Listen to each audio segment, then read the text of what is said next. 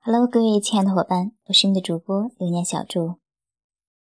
二零一六，新的开始，新的启程，感谢你继续的温暖的陪伴。二零一六年一月三号早晨七点五十九分，小筑在当天的日精进写下了这样的一段感悟：最轻的辜负是不辜负他人，最重的辜负是不辜负自己。这段感悟来自于两段对话。第一段对话来自于我淘宝课上的一位客户，他和我说，之前也在网上找过人写，但是质量太不满意了，都是网上东拼西凑。相信我，相信我们不会这样去应付他。的确如此。在各个行业都有参差不齐水平的人参与、参加、执行、落实，那最终实现的结果也必然是良莠不齐。所以呢，由此小猪分享的心得就是：专业的人去做专业的事儿，专业的事儿一定要去由专业的人去做。也正像我在幺零二文案。密训营里给大家一直在强调的那样，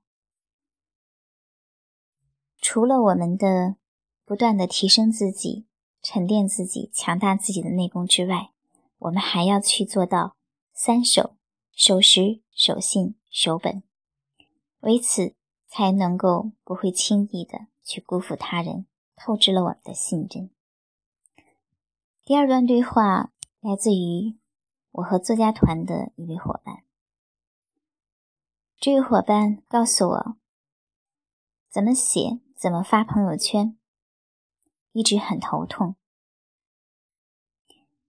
而他也正因为想变得更好，才来到作家团，才不断的去复训学习。那我就问他：“你第一次上课是跟着几期上的？”他说是第一期。而我们现在的课程已经是到第十一期了，从第一期到第十一期，他学习、参加、复训了这么多次，没有做过一份作业。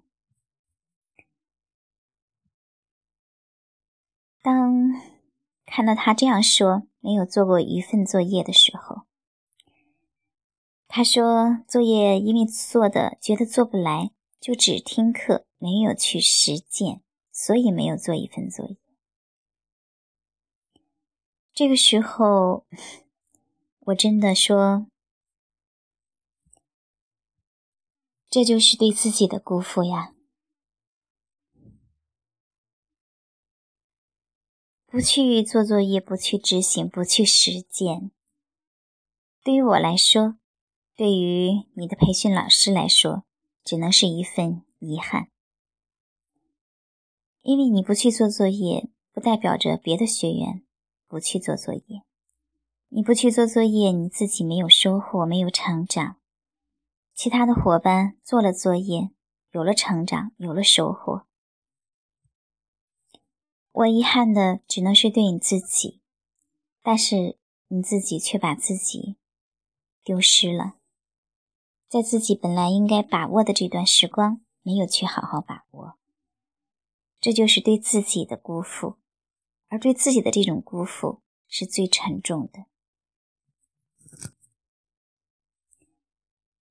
我们每个人在每一生、每一天，甚至每一个时段，都会有自己想做的事情，不想做的事情。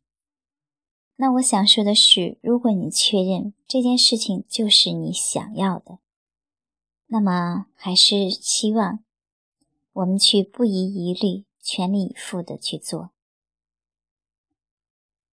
不辜负自己的内心，才能让自己的内心得到更强大的成长。不辜负他人最轻，不辜负自己最重。让我们当自己变得越来越重、越来越强大的时候，也才能对他人。